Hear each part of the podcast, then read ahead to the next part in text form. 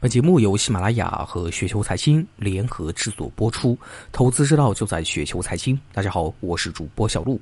那今天呢，为大家分享的这篇稿件的名字叫做《警惕那些赚股东钱的公司》，来自于林然一六零八。一般而言，公司都是赚客户的钱，但有一类则不同。公司的实际控制人本无意经营公司盈利，而是利用资本运作赚投资者的钱。最臭名昭著的莫过于香港市场向下炒的仙股，不过这些呢已经是比较低级的资本运作手法了。二零一五年牛市期间，市场给大量并不赚钱的公司极高的估值，让实业人士发现原来金融赚钱如此快，那还辛辛苦苦做业务干嘛？于是就有了先言之流啊，公司改名蹭热点大涨，并趁机减持的操作。股灾之后，监管层收紧了大股东方面的减持，但是内部人知道这些并不赚钱的公司，就算是股灾后估值也很高，变现动力十足，于是就有了大量的股份质押给证券公司贷款。去年末，这个套路差点搞出质押平仓危机，又是麻烦政府出面出钱出政策。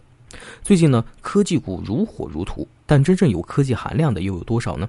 大部分不过是画一个未来的大饼。然后增发，再画饼，再增发，去看看他们以前数次募集资金的项目进度和是否达到预期呢，就明白了。然后等待一个好时机，一个资产减值，把污点埋在历史中。我们说，有些理财是你盯着别人的利息，别人盯着你的本金。原来到了证券市场，同样的戏码也在上演。只不过在证券市场，我们可以选择选择那些为客户提供优质服务和产品并产生利润的公司，这才是我们股东回报的基础。上述港股向下炒作的老千股和 A 股高估到不得不跑路的垃圾股，是赚股东钱里比较初级和容易识别的。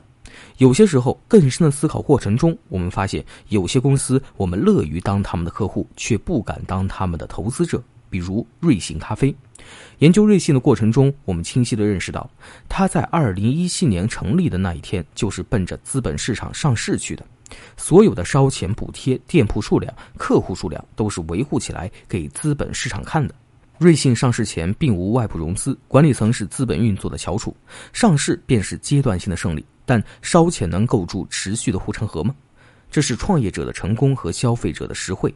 二级市场的投资者能得到什么呢？作为投资者，三十倍市盈率的星巴克和快速发展的瑞幸放在面前呢，二选一，我会毫不犹豫地选择星巴克。